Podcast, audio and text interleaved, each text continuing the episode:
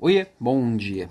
Pensa aqui comigo. Tá tudo muito puxado, muita coisa acontecendo o tempo inteiro, muitos problemas novos a serem resolvidos, muitas novidades que eu preciso aprender, muita demanda que vai surgindo o tempo inteiro, necessidade de cliente, necessidade de equipe, necessidade de gestor, necessidade de todo mundo, desejos, anseios e neste mundo de coisas, às vezes a gente se perde. E aí é natural que a gente vai procurar como facilitar esses caminhos, procurar facilidades. Eu acredito que sim, existem processos e métodos que facilitam muito a nossa vida. Gente que já passou por caminhos árduos e mapeou esses, esses caminhos e trazem uma base boa para a gente construir o nosso próprio caminho a partir destes mapas, eu acho que funciona muito bem. Agora, também tem gente vendendo facilidades quase que miraculosas, né? Assim, tem gente vendendo facilidade aí torto à direita. Nossa, que direidosa.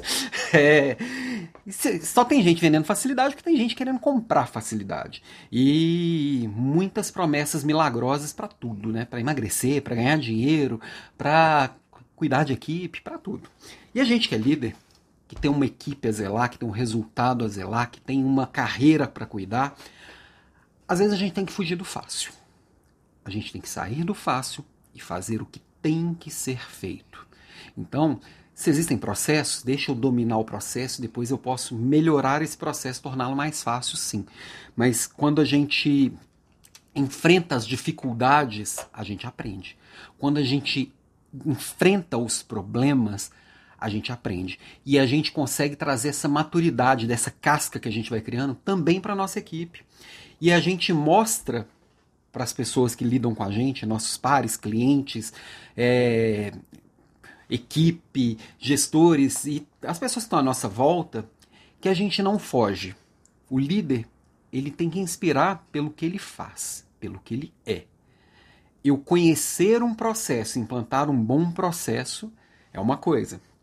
Eu tentar achar diquinha ou atalhozinho, é eu buscando a minha criança mimada interior que quer ser só agradada, que não quer enfrentar a dificuldade da vida que não quer comer o, a folha amarga, só quer comer o pirulito docinho.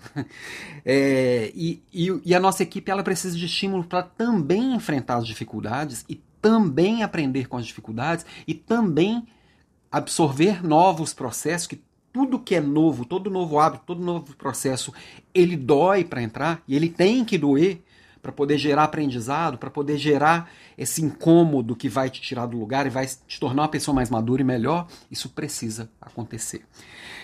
Então, minha provocação de hoje é essa, e lembrando que hoje à noite tem aula, e inclusive isso, essa, essa reflexão surgiu aqui preparando para a aula, que hoje eu vou falar de assim, como liderar equipes fracas, na verdade eu coloquei equipes medianas, como desafiar equipes medianas.